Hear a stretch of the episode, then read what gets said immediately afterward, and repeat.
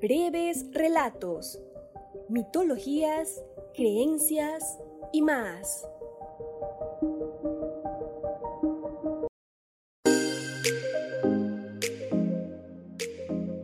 Hola, ¿qué tal? ¿Cómo están todos? Bienvenidos una vez más a Breves Relatos, un pequeño espacio donde les contaremos las más interesantes historias. En la emisión anterior les contamos un poco sobre un personaje femenino muy conocido en la mitología griega.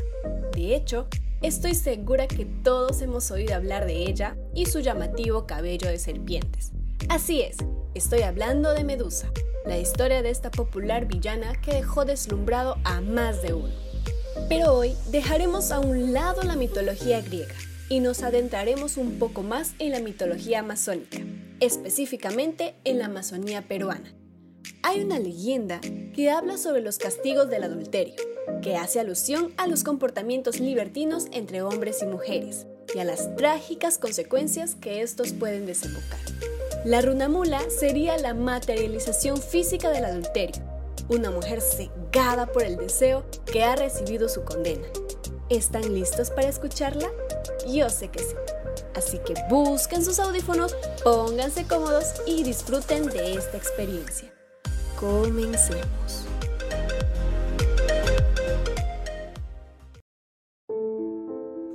Me llamo Margarita. Hace mucho que vengo teniendo sueños extraños. Amanezco con moretones en el cuerpo, raspones y demás heridas. La gente del pueblo últimamente se ha alejado de mí pero para que entiendan un poco del por qué me está pasando todo esto, les contaré cuando empezó. Todo comenzó hace un mes atrás, cuando en el pueblo se encontró los cuerpos de don Manuel y la señora Fausta, en medio de nuestra pequeña plaza, con sus partes íntimas calcinadas. Él no tenía ojos y a ella la encontraron con la lengua afuera. Todo parecía indicar que era un crimen pasional, a manos del recién enterado don Isaac, esposo de la señora Fausta. Pues no era un secreto que don Manuel y doña Fausta tenían una relación prohibida. Todos lo sabíamos, menos don Isaac. Algunos atribuyeron el lamentable hallazgo al jinete negro, que castigaba todo tipo de adulterio, ya que don Isaac no se encontraba en el pueblo cuando todo esto había sucedido. El rumor de que el jinete negro haya llegado al pueblo se esparció, y con ello el temor a ser castigado. Cualquiera que amanecía con moretones o algún tipo de heridas en el cuerpo, ya decían que el jinete se había apoderado de su alma y que estaba siendo castigado. Por tanto, le hacían un tipo de alejamiento social pero esto solo se aplicaba en mujeres. No le tomé mucha importancia, pues no tenía ningún motivo para ser castigada. Pero esto pronto cambiaría. El pueblo estaba tan asustado que pidieron a la capilla que trajeran con urgencia a un cura, para que bendiga el pueblo y para que los pecadores pudieran confesarse, y así quedar libre de todo mal. Así fue. En unos días un cura llegó. Hacía misa todos los fines de semana y, por supuesto, yo no podía faltar. El primer día fue importante. ¿Por qué? Pues porque cuando él y yo cruzamos miradas, tuvimos un tipo de conexión instantánea. Sé que está mal, que los curas no pueden tener novias y esas demás cosas pero uno no manda en los temas del amor. Todos los días nos veíamos en la capilla. Fueron los días más hermosos que tuve.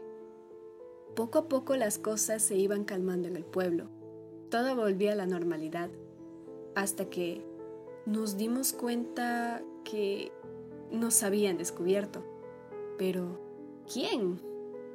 En uno de mis tantos encuentros en la capilla, Ezequiel escondido se quedó a observar lo que yo hacía.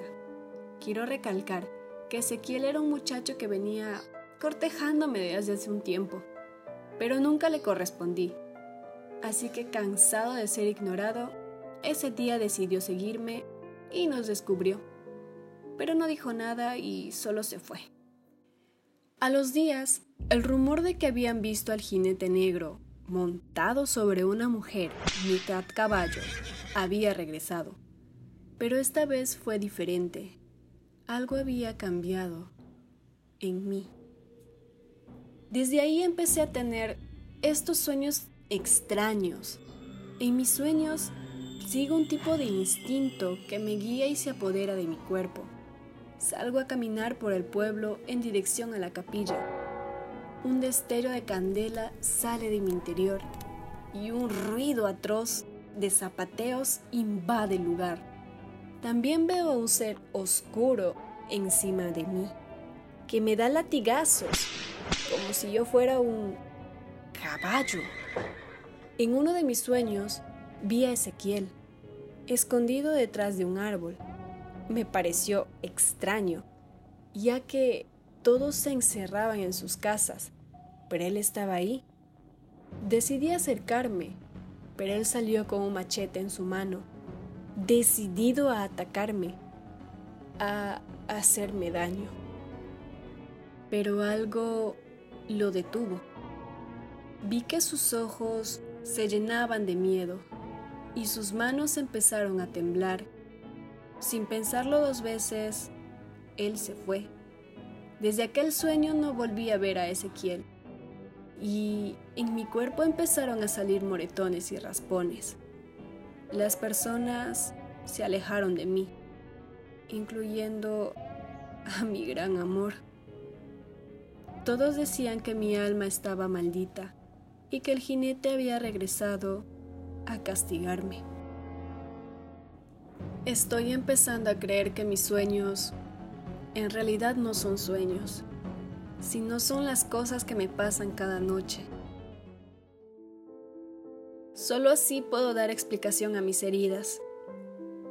Considero que amar no es un delito y por tanto no debería ser castigado, mucho menos solo a nosotras, las mujeres. No sé cómo terminará esto. No sé si moriré o si mi alma estará condenada al sufrimiento. Lo único que sé es que aún estoy asimilando que todo esto es real y que me está pasando a mí.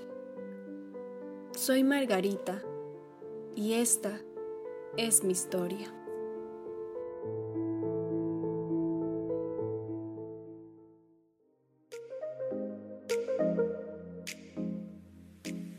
Oh, vaya.